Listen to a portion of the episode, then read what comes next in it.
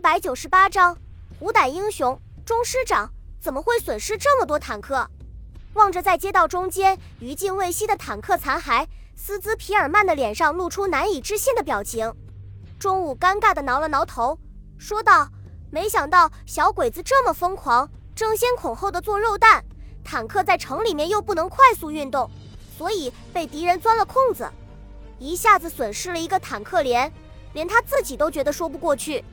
斯兹皮尔曼痛心疾首地问道：“你怎么可以用坦克来打巷战呢？这不是以己之短攻敌之长吗？装甲部队的最主要的作用就是选择敌人防线相对薄弱的地段进行突破，打开缺口以后再尽最大努力向敌人的纵深挺进，切断其补给线，并威胁其侧翼。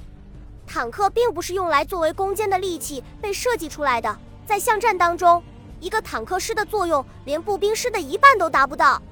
看着中午垂头丧气的样子，斯兹皮尔曼禁不住又问道：“古德里安将军撰写的，注意，坦克里面对装甲部队的运用描述的非常详尽，你是不是根本就没有看？”中午急忙辩解道：“恕我一直在看，刚开战的时候也是严格按照装甲部队的战术来指挥战斗的。可是城防工事被摧毁之后，日军掉头就跑。”我怕后面阻击的第一百五十三师抵挡不住，所以就冲了进去。中午害怕斯兹皮尔曼继续责备自己，急忙岔开话题，说道：“咱们全歼了保安守军，日军肯定会过来报复的，还是先商量商量如何应付吧。”斯兹皮尔曼性格直爽，听了中午的话，马上就指挥自己的部队在距离海滩五公里的地方构筑暗防工事，准备迎击第二十一军的反扑。与此同时，福永的第一百五十三师也严阵以待。然而，出乎人们预料的是，广州的日军没有任何动静，就连海军第五舰队的军舰都老老实实的停靠在码头上面，没有出击的意思。接到前线的报告之后，孙百里分析，日军可能是认为以目前的兵力无法固守如此广阔的地域，也有可能是没有想出如何应付坦克群的办法。不过，既然敌人下定决心做缩头乌龟，正好方便给自己整训第十二集团提供了绝佳的机会。在和于汉谋商议之后，孙百里命令第一百五十三师派一个团防守保安，师部和其他部队后退到惠阳布防，犹太军团和第七十八师撤回英德休整，第一百五十四师和第一百五十七师推进到增城附近地区，相机攻击日军。驻扎在增城的日军虽然只有两个大队的步兵和一个炮兵中队，但是这里距离广州市区只有数十公里，援兵乘坐汽车可以在一个小时之内赶到，再加上有坚固的城墙为依托，如果想夺取县城的话难度很大，并且即使夺下来也没有能力守住。根据上述情况，第一百五十四师师长梁世纪和第一百五十七师师长黄涛商量之后。决定还是按照战区司令长官部的作战原则，以锻炼军队为目的，不主动挑起大规模战事。第一百五十七师把主力部队配置在距离增城县城西北面约十公里的老虎山地区，再安排三个营监视东南北三座城门。第一百五十四师则把部队分成两部分，以一个团的兵力监视广州方向的日军，其余的部队以营为单位，扫荡县城周围的日军据点，破坏公路。张小帅枕着一块青石斜躺在山坡上面，嘴里叼着一根草茎，无聊地嚼着，似乎想榨光里面的一丝甜意。懒洋洋的冬日在天空中缓慢地走着，山坡上面枯黄的野草也了无生气地弯着腰。阵阵清风吹过，几片干枯的树叶从翠绿的枝叶间飘荡着落了下来，在空中不停地翻滚着，忽上忽下，然后消失在山坡的北面。山坡的旁边是一条碎石铺成的公路，是增城通往广州的必经之路。张小帅和两名士兵一起在这里监视日军的动静。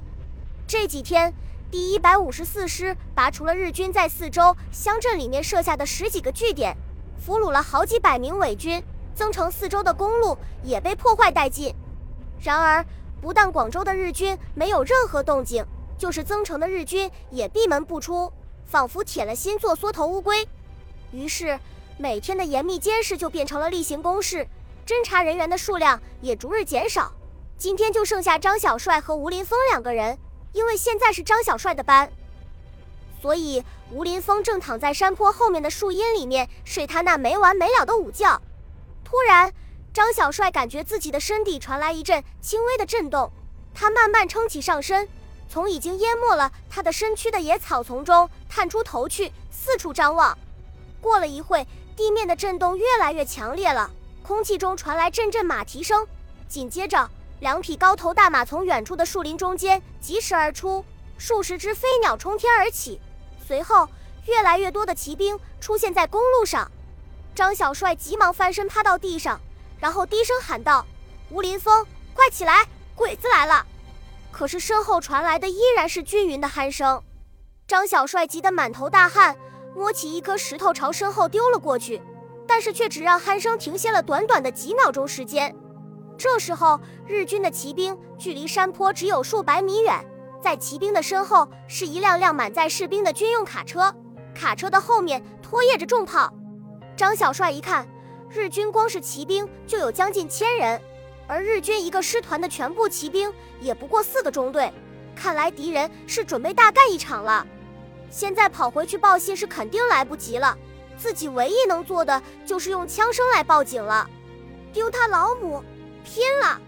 想到这里，张小帅把心一横。一拉枪栓，推上一颗子弹，然后眯缝着眼睛瞄准了最前面的日军。听地一声枪响，土黄色军帽应声落地，马上的士兵急忙猛拉缰绳，战马的前蹄高高扬起，然后轰然砸到地面，停了下来。日军士兵纷纷翻身下马，连滚带爬地钻进路边的草丛中间，用马枪朝山坡上射击。这些骑兵反应相当的快，从遇袭到开枪还击。前后不到二十秒的时间，而后面的部队则远远地停了下来，下马之后迅速散开，成一个扇形向山坡包抄过来。激烈的枪声终于把睡梦中的吴林峰惊醒，他刚刚摇摇晃晃钻出树林，就看到张小帅朝他疯狂地摆手，还没等反应过来，三发子弹就连续打在胸部。望着喷涌而出的鲜血，吴林峰徒劳地用手去堵。然后带着难以置信的表情仰面倒了下去。吴林峰，张小帅高声喊道，然后再次回转身体，瞪着血红的眼睛，把枪口对准日军。日军已经判断出阻击自己的中国军队没有几个人，于是留下两个班继续向上进攻，其余的人全部回到路旁的战马边，准备继续前进。山下的日军用两挺轻机枪轮番射击，把张小帅死死地压在一块岩石后面。动弹不得，只能眼睁睁地看着日军骑兵翻身上马，朝山脚疾驰而来。与此同时，二十多名日军从两侧悄无声息地摸了上来。张小帅轻轻翻个身，仰面下取出一颗手榴弹，估算距离之后丢了出去。手榴弹在距离岩石只有十几米远的地方爆炸，冲锋的日军急忙卧倒，浓浓的硝烟遮挡住了机枪手的视线。张小帅乘机向右侧翻滚而去。在草丛中匍匐前进了几十米之后，张小帅运动到山坡的右侧，从这里可以居高临下的攻击公路上的日军。为了保险起见，他没有瞄准马背上的日军，而是把枪口对准了战马。几声枪响之后，正在狂奔的战马翻滚着倒在地上，骑兵被远远地甩了出去。短暂的攻击又把张小帅的位置暴露出来，密集的子弹不停地在身边跳动着。飞溅起来的碎石把他的脸上划出一道道血痕。打光枪膛里面的子弹之后，张小帅又扔出一颗手榴弹，把四五名骑兵连人带马炸得血肉模糊。然而，没等他把手缩回来，一发子弹就击中了手掌心。这时候，日军已经向他藏身之处冲了过来，顾不得包扎伤口，张小帅迅速向上爬出十几远，然后猛地站起来，朝树林里面狂奔而去。第一颗子弹嗖嗖地从张小帅头顶上飞了过去，拉着长生的子弹划破了玻璃般宁静的天空。紧接着，密集的机枪子弹不断地从山下飞了过来，子弹的尖叫声像扇面一样四散开去，折断的枝条和树叶不断地从树上掉了下来，吓得他急忙埋住脑袋，以身体所能承受的极限速度奔跑着。尽管日军在短短的五六秒钟里射出了数百发子弹，但是却没有一颗击中目标。张小帅有如神助般的跑到了树林的边缘，狂喜的感觉刚刚涌上心头，屁股就传了一阵剧痛，把他击倒在地。张小帅用步枪主地，艰难地爬起来，然后在树林间蹒跚前行。数十米外的地方，日军怪叫着冲了上来，排成松散的队形进入树林搜索。宽不过百余米的树林很快被搜索一遍，前面出现一道悬崖，崖边的几丛野草上面沾满了嫣红的血迹。接着，日军又在一块岩石的旁边找到一支被砸碎的步枪。带队的军曹面对这悬崖，脱下军帽，深深的鞠躬。然后率部下山，日军进入树林不久，几滴鲜血从崖边的一棵大树上落了下来，紧接着树顶上响起粗重的喘息声。